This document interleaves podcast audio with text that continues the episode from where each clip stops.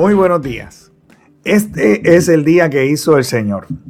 Un día para que te goces y para que te alegres en Él. Mi nombre es Rafael Delis y esto es Renovando tu mentalidad. El título del tema de hoy es Fiel en lo ajeno. Y la pregunta que nos vamos a hacer hoy es cómo manejamos los recursos que han sido puestos en nuestras manos. Al principio de mi caminar en la vida como hijo de Dios, cuando recibí a Jesús como mi Salvador, se me hizo muy difícil entrar en el entendimiento de cómo funciona la economía del reino de Dios y todo lo que está relacionado, lo que estaba relacionado a los diezmos y las ofrendas. Y es que yo no entendía porque yo le tenía que dar una parte de mi dinero a la iglesia y entonces también ponía en tela de juicio la manera en que ellos, en mi, mi perspectiva, ellos irían a manejar ese dinero. Pero cuando entendí la verdad de que todo le pertenece a Dios, no el 10%, sino el 100%, entonces pude verlo desde la perspectiva de que Dios en su generosidad hacia mí me está entregando en mis manos realmente el 90% de algo que es de Él. Y es que la vida de cristiano se trata, entre otras cosas, de mayordomía, o sea, de la capacidad de cada cual de cuidar algo que no es suyo, que es ajeno, y que le ha sido confiado. Y no se trata tan solo de dinero, aunque está incluido, sino que también se trata de nuestro tiempo, de nuestros talentos y todo eso que nosotros consideramos como algo valioso para nosotros, como un tesoro. Te invito a que busques en la palabra de Dios en Proverbios 3, versículos 9 y 10, y ahí podrás leer estas palabras. Honra al Señor con tus riquezas y con lo mejor de todo lo que produces. Entonces Él llenará tus graneros y tus tinajas se desbordarán de buen vino. Y este versículo, este proverbio, te invito a que lo leas completo porque es extraordinario. Vamos a leer algunas porciones adicionales de ese proverbio en el día de hoy. Pero cuando yo leo esta parte, puedo pensar en lo importante que es que nosotros confiemos en Dios y que podemos honrarlo. O sea, tenerlo a Él en consideración en todo lo que hacemos. Honrarlo con generosidad, dándonos cuenta de que Dios es el mayor proveedor. No hay un proveedor mayor que Dios. Por eso que le llamamos Jehová Jireh, el Dios que provee. Y Dios tiene recursos inagotables. Entonces, el devolverle a Dios parte de la riqueza que Él me ha confiado es un sacrificio de reconocimiento de quién fue el que me lo dio a mí. Nosotros debemos darle a Dios lo primero y lo mejor. Porque si realmente honramos a Dios con nuestras ofrendas, no será con lo último o con lo que sobra. Y es que el principio de las primicias también significa que le damos a Dios en anticipación activa de que Él va a continuar proveyendo. Y entonces dice aquí una promesa que serán llenos tus graneros con abundancia, que las tinajas estarán llenas de vino. Y este es un principio extraordinario, porque Dios es el mejor distribuidor de unos recursos que para Él son ilimitados. Y Él sabe cómo prosperar y cuidar a aquellos que le honran a Él con los recursos que Él les da.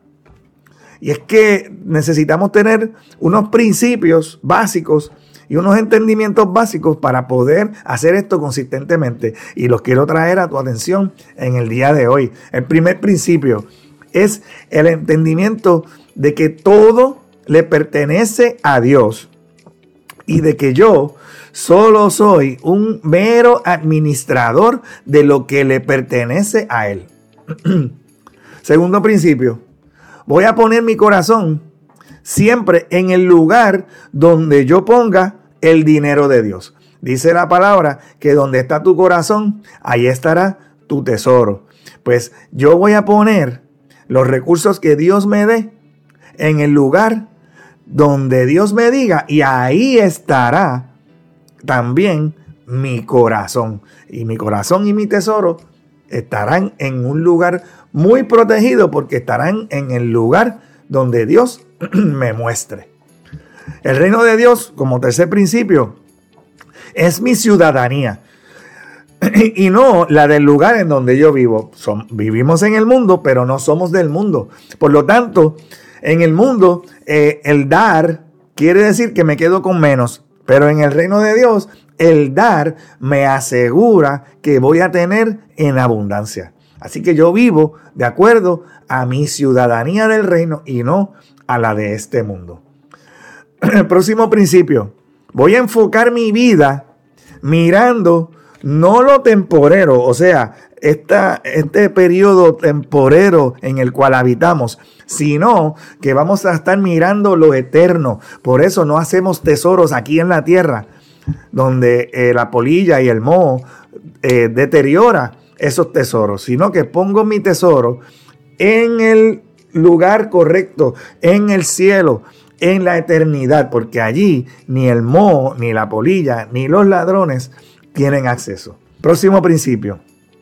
Dios no me prospera para que yo aumente mi estatus o mi estándar de vida, sino para que yo aumente mi estándar de generosidad. Porque, ¿qué sentido tiene de que Dios me dé más de lo que yo necesito si no es para entonces proveer generosamente para aquellos que están a mi lado que también necesitan? No para que entonces ahora yo necesite más. Eso no es lógico en la economía del reino de Dios. Y por último, te quiero hablar de un concepto que se llama el concepto de la entropía. Pero antes de hablarte de la entropía, quiero leerte los primeros versículos de este proverbio que dicen lo siguiente, los versículos 1 al 4. Dice, Hijo mío, nunca olvides las cosas que te he enseñado Guarda mis mandatos en tu corazón. Si así lo haces, vivirás muchos años y tu vida te dará satisfacción. Nunca permitas que la lealtad ni la bondad te abandonen. Átalas alrededor de tu cuello como un recordatorio. Escríbelas en lo profundo de tu corazón.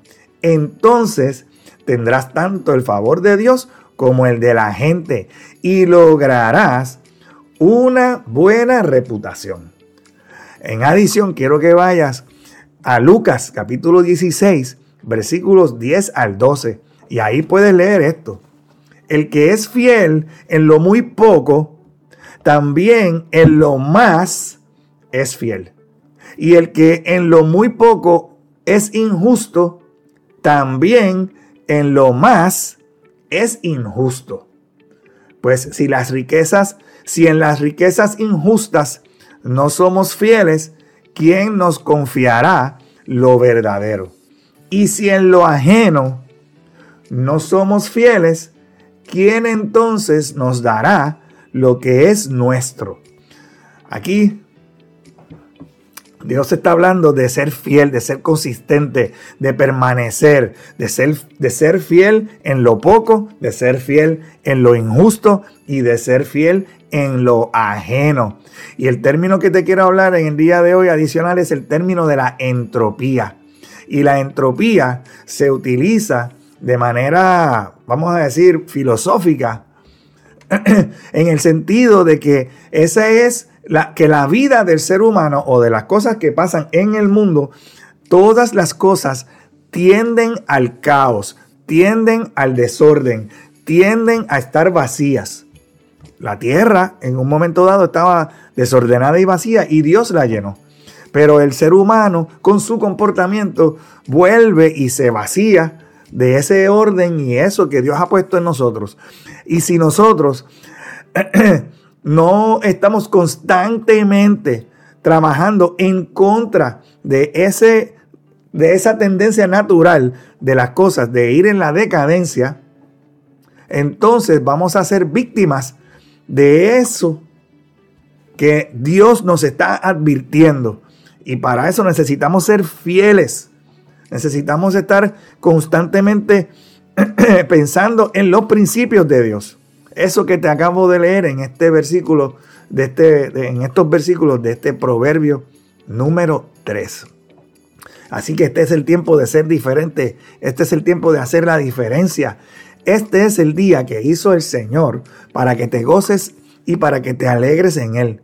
Que tengas un excelente resto del día y que Dios te continúe bendiciendo. En el nombre poderoso de Jesús. Amén.